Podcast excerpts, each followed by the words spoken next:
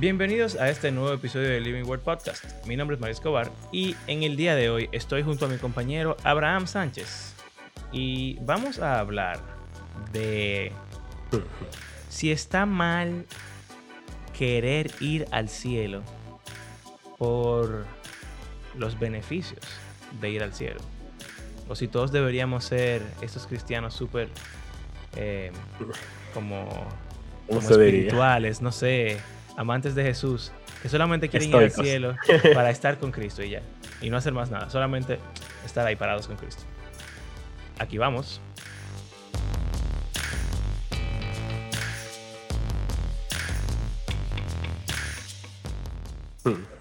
Está, como picante la pregunta. La forma en la que Mario siempre dice la cosa, de la forma como que hace que suene más controversial de lo que. Pero me imagino que ya están acostumbrados a este punto. Quizás es así, yo no lo puedo, yo no lo voy a negar, pero tampoco voy a corroborarlo. Cada vez que yo le enseño el podcast a una persona que, no, lo conoce, y lo primero que hace es ver los títulos del episodio y me dice, ¿y de qué que tú hablas en ese podcast? Y que bueno, mi, compañero le gusta, gusta ese tipo de títulos. El amarillismo. Exacto. Bueno. Ok. ¿De qué vamos a hablar? Bueno, ah, yo hablaba con unos estudiantes recientemente sobre básicamente de qué se trata el ser cristiano y qué relación tiene con la conversión yo decía como que, ¿qué relación tiene el convertirse con la vida del cristiano? Y ellos como que no, no le encontraron sentido a la pregunta. Y claro, una pregunta como rara. Decían como que, bueno, tú te arrepientes y te conviertes y después ya tú vives acorde a los mandamientos de la Biblia. Y es como que, claro, pero o sea, hay un, hay un factor, o sea, ese arrepentimiento solo es en ese momento, cuando tú te conviertes, o es algo que sigue la vida entera. Y no es solo el arrepentimiento, sino está ese aspecto de la fe en Jesús. Y yo le preguntaba, ¿la fe es algo que tú tienes cuando te conviertes y ya? ¿O algo que tú sigues teniendo? Y quise como preguntarle, ¿qué es eso de fe? Y les dije que incluso fe, aunque lo asumimos como creer solamente, pero en griego tengo entendido que fe y fidelidad son van de la mano.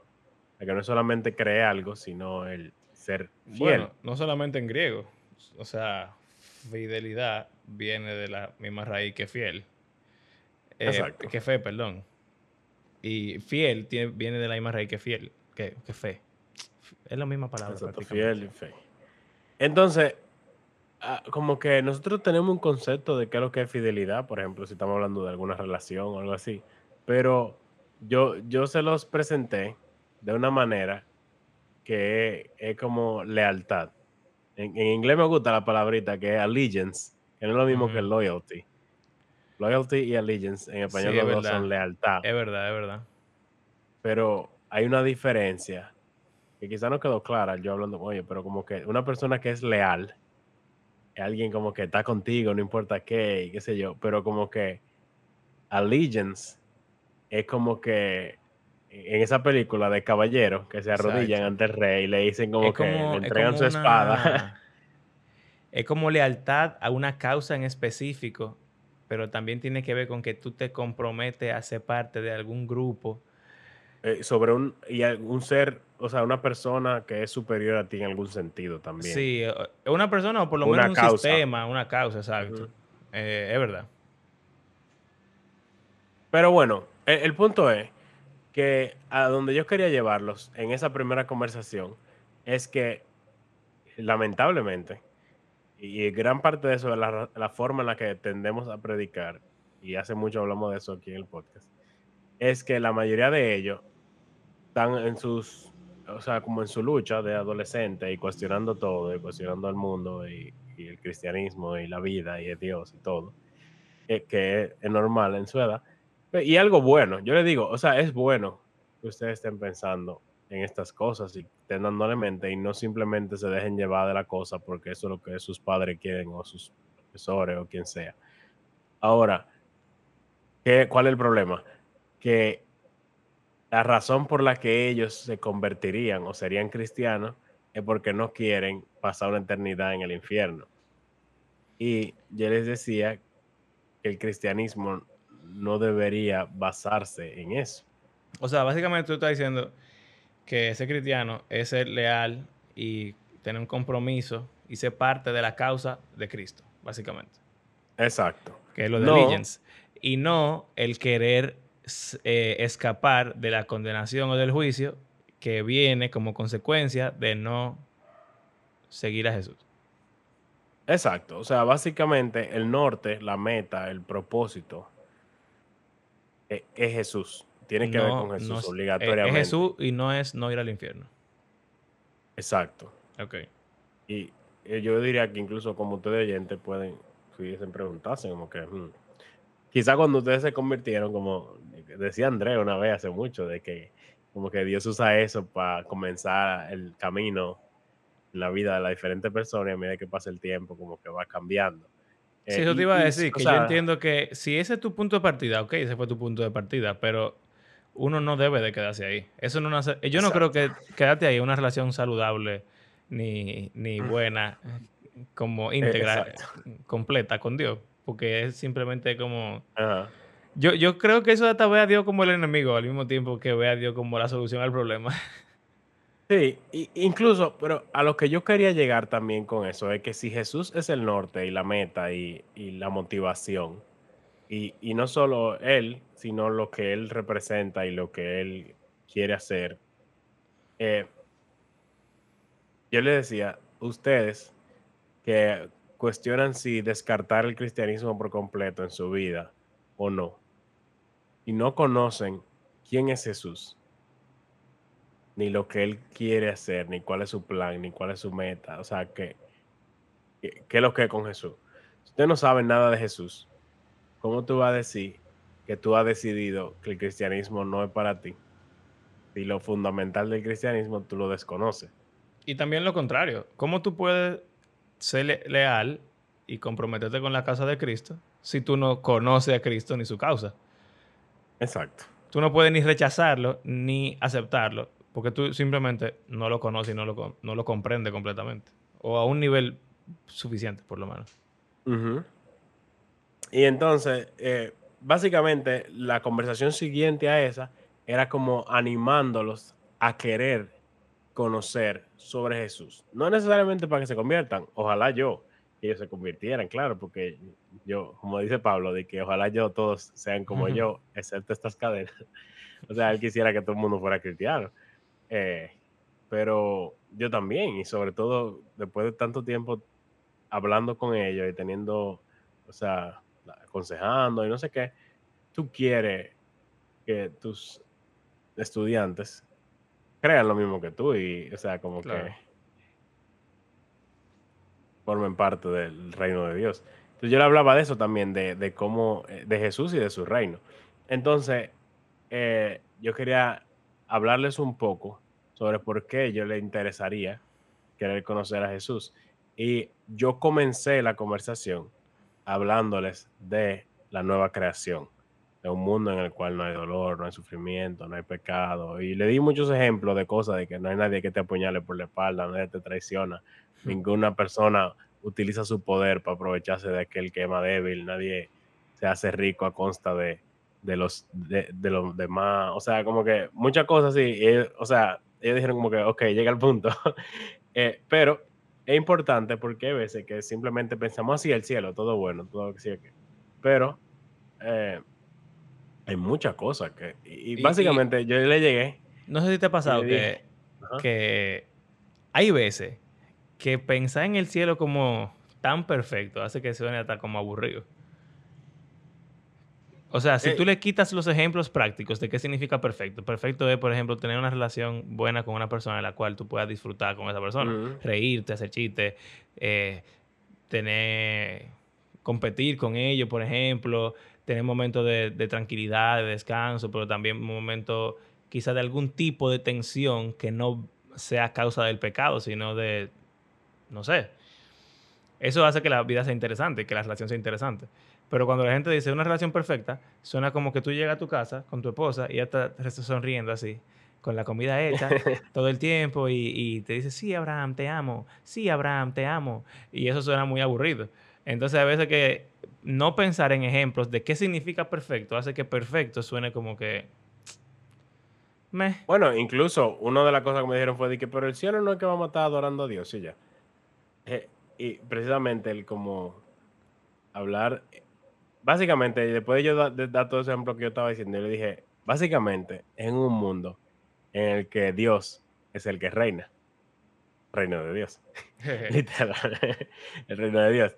Y entonces ahí, entonces partí de eso. Incluso yo no hablé de que de calle de oro y de mar de cristal, que como que algo en lo que la gente tiende a hablar. Claro. Ahí sí, ahí sí para mí, bueno, vamos a hablar de eso quizá un chismo para adelante. Pero después yo torné a hablar, ok, pero no solo e, ese reino, sino de aquel quien hace que ese reino exista y por medio de quien ese reino subsiste. Aquel que te conoce a ti más de lo que tú mismo te conoces. Aquel que conoce todo tu problema, todas tus situaciones, todo tu trauma, toda la mentira de pata que te ha dado en tu vida. Y Él te ama y quiere que tú seas parte de ese reino. Y no solo esa cosa, sino que fue el que te creó y el que tiene un propósito para la humanidad. Y, o sea, como que esas cosas, ellos se quedaron como que, pero o sea, después de hacer algunas preguntas, eh, saltó uno, dije, pero, pero ven acá. Tú ayer nos dijiste como que no debemos querer ir al cielo con la motivación de no ir al infierno. Pero del mismo modo, no estaría mal querer, o sea, estar en la nueva creación por lo bueno que es la nueva creación. O sea, ¿quién no quisiera un mundo así como el que tú estás describiendo? Entonces, como que es una buena pregunta. Sí. O sea, está mal querer, no querer el infierno. Porque tú no quieres sufrir. Porque tú no quieres sufrir, pero entonces está bien querer al cielo porque tú quieres disfrutar. Exacto. Eh, en verdad, es una pregunta muy buena. Y. Y es, genuina, o sea, como que honesta. Hace un tiempo yo, hace mucho tiempo ya, yo me puse a pensar en eso así existe realmente alguien que se vuelva cristiano por razones no egoístas. Y de hecho, una vez me lo preguntó alguien, un estudiante. No es egoísta, entonces tú quieres ser cristiano, porque tú lo que quieres es estar con Dios. o tú lo que Más o menos algo así me dijo uno, en verdad. Porque al final todo lo que uno hace es por, ti. uno, ¿no? Exacto, no es por Dios realmente. No es porque tú amas a Dios, es porque tú quieres estar con Dios, para ti. Y en verdad, yo llegué a la conclusión de que eso es válido. O sea, no hay una razón no egoísta para hacer las cosas. Pero hay un tipo de egoísmo que alimenta a los demás, que, que busca el bienestar de los otros y hay un tipo de egoísmo que busca el bienestar propio y ya.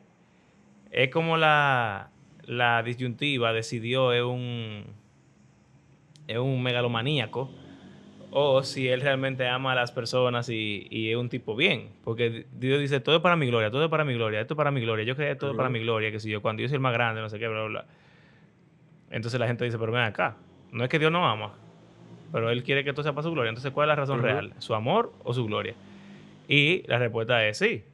O sea, Él se glorifica al amarnos porque, por diferentes razones, pero una que no suena tan egoísta es que Él quiere vernos eh, crecer, Él quiere vernos eh, como que llegar a ser lo que, lo que podemos ser, eh, desarrollar nuestro potencial, vivir en un mundo feliz, llenarnos de gozo. Eso a Dios le trae gloria porque es como que lo que él quiere. Y él es bueno, él tiene buenas intenciones. Esta conversación me está haciendo pensar en John Piper. Sí. y el catecismo de Heidelberg, creo que la primera pregunta de como que, eh, ¿cuál es el principal propósito del humano? Y el, catecismo de Heidelberg, la respuesta que dice es glorificar a Dios y disfrutarlo por siempre. Y Piper, usando a, a C.S. Lewis y a Jonathan Edwards, creo, como que él le da su propia, eh, un pequeñito giro ahí. Dice, glorificar a Dios al, disfrutar, al disfrutarlo por siempre. O sea, él dice que Dios es más glorificado mientras más yo lo disfruto. Que, tan, que van de la mano. Y eso es lo que se le llama de que hedonismo cristiano. porque él, mismo porque le puso, nombre. ese nombrecito bacano. Controversial. Claro. Eh, pero, o sea, tiene que ver, creo, con lo que estamos hablando. Está bien disfrutar a Dios o incluso llegar al, punto de decir que Él se glorifica más mientras más tú lo disfrutes. Pero hay gente que escucha eso. Y yo creo que en su mismo libro, él tiene un libro que se llama eh, Deseando a Dios, que de ahí que sale esto. Y él lo dice como que tenemos esa mentalidad de que si estamos disfrutando, estamos haciéndolo mal.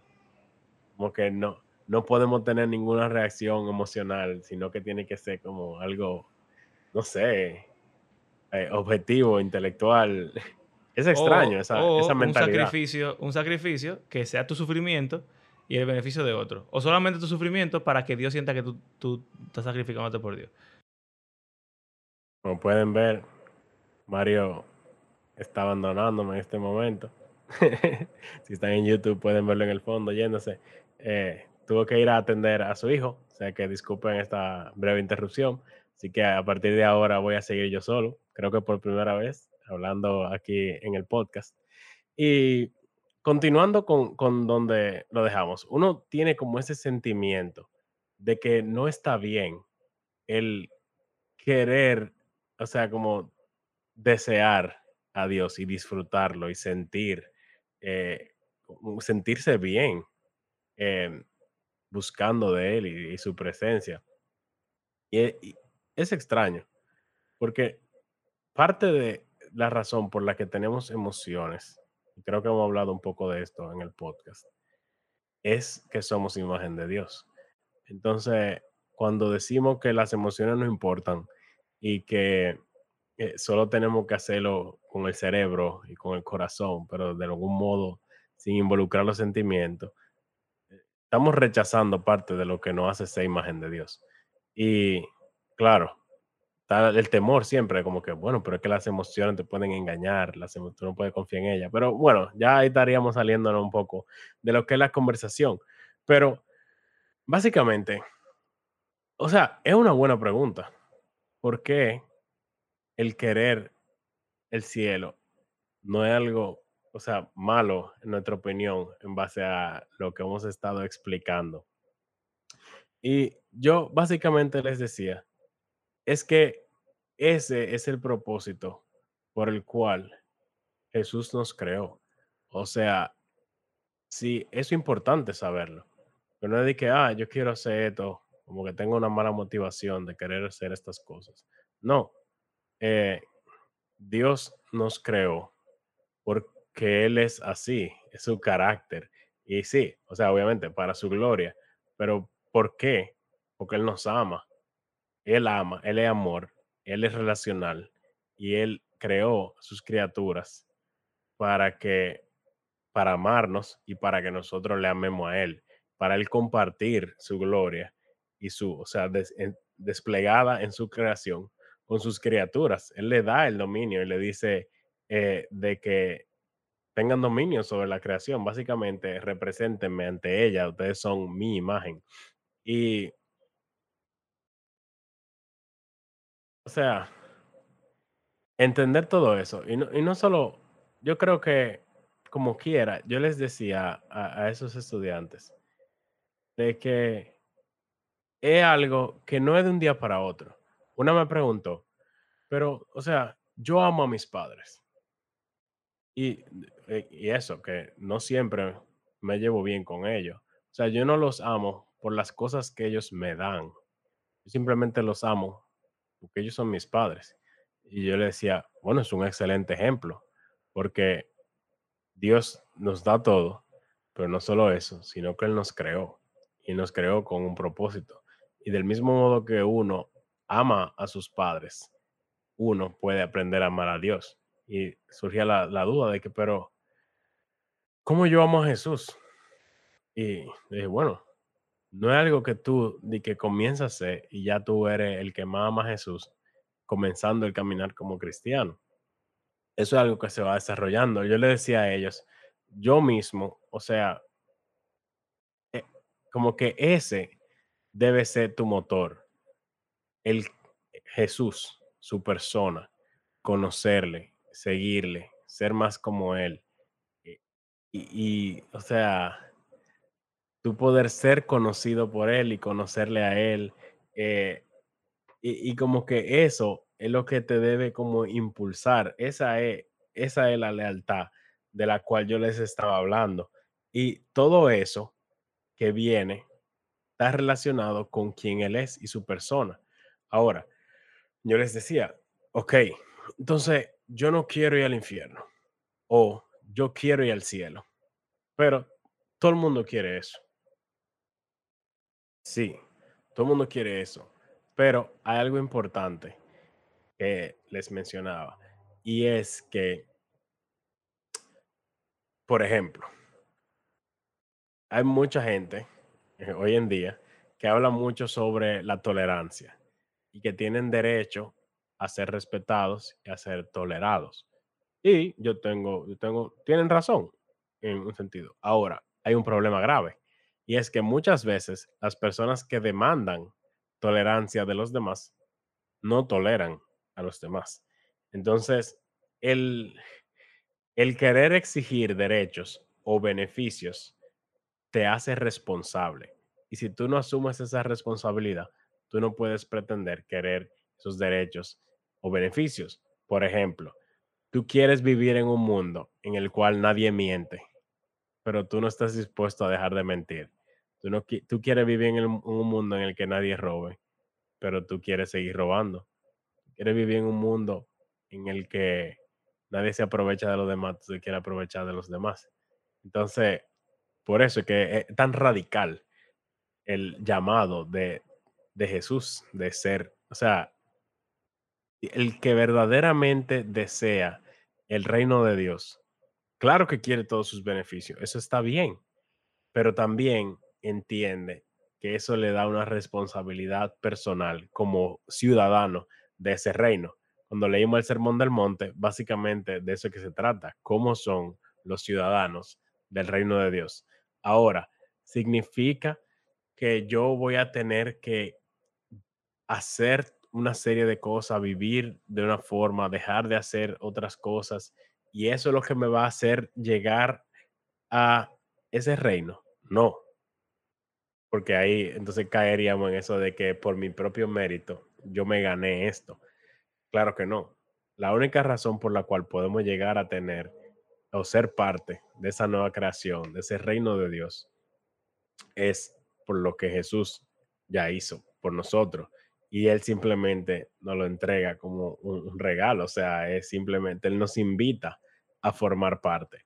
Ahora, eso no quita el hecho de que el formar parte tenga implicaciones, incluso no de que cuando tú vayas a estar ahí, sino que el reino de Dios no es meramente futuro, sino que es aquí y ahora. O sea, ya como ciudadano del reino, tú comienzas a cambiar o sea, el Espíritu Santo comienza a transformarte a medida que tú tienes ese motor, esa lealtad, ese compromiso que te lleva a querer conocer cada vez más a Jesús, al querer amarle cada vez más, al querer ser más como Él, al querer disfrutar las cosas que Él disfruta, al querer eh, imitarlo y conocerle. Y, o sea, esa es la motivación de incluso uno leer la Biblia, esa es la motivación de uno orar, esa es la motivación de uno servir al igual que como hablamos la semana anterior, o sea, Jesús, eh, deberíamos pensar más en Jesús y más en...